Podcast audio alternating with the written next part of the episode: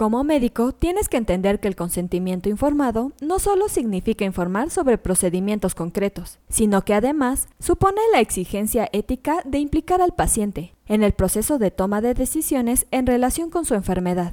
Por lo cual, en este episodio te hablaremos sobre la confidencialidad y el consentimiento médico requerido para consultas a menores de edad. Comenzamos.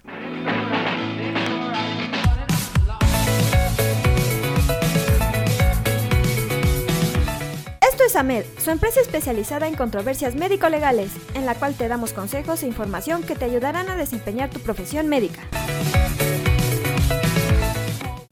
Para comenzar, hablaremos sobre lo que es el consentimiento informado.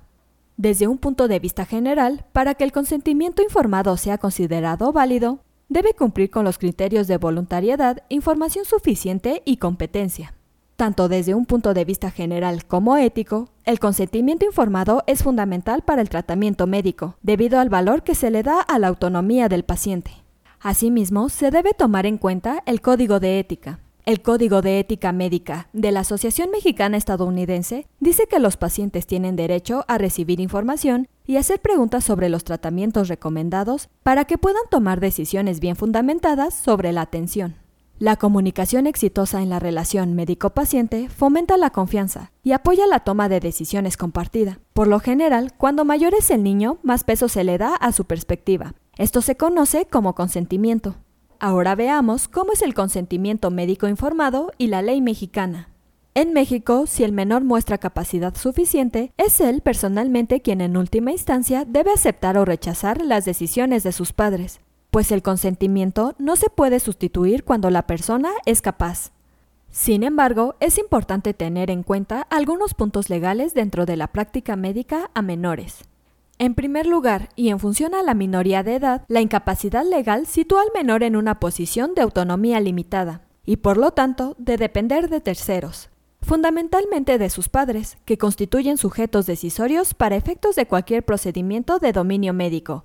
Por lo tanto, ningún acto médico debe adelantarse sin el consentimiento informado de los padres.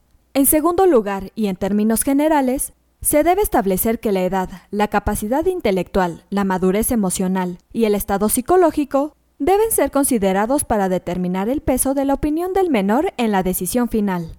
Y por último, y en caso de urgencia, y sin posibilidad de intervención de los padres o tutores, el médico está obligado a actuar en defensa de los mejores intereses del niño. Como él los entiende a partir del consentimiento que la medicina le provee, es necesario ser muy claro de que jamás será engañado. Para terminar con este tema, veamos los requisitos fundamentales para que el consentimiento informado sea válido. El primer requisito nos dice que el sujeto y o familiar responsable debe tener información médica suficiente para tomar una decisión adecuada y sustentada. Como segundo requisito, el consentimiento debe ser realizado por el sujeto y o familiar o tutor de forma voluntaria y sin presiones. Un tercer punto nos dice que el sujeto y o familiar o tutor que otorga el consentimiento debe tener competencia y capacidad suficiente. Por último, si el sujeto es vulnerable, quien lo represente no debe serlo.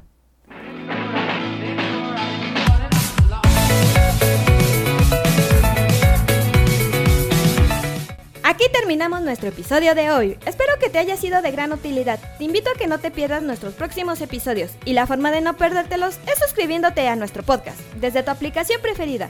Y si te ha gustado, compártelo en tus redes sociales, con lo que estarás ayudando a otros profesionales de la salud a mejorar dentro de su consultorio o clínica.